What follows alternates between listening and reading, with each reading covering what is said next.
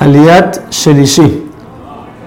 Hashem los puso a ustedes en una tierra, tierra de Israel, que es una tierra donde maduran los frutos rápido, donde tiene frutos buenos y abundantes.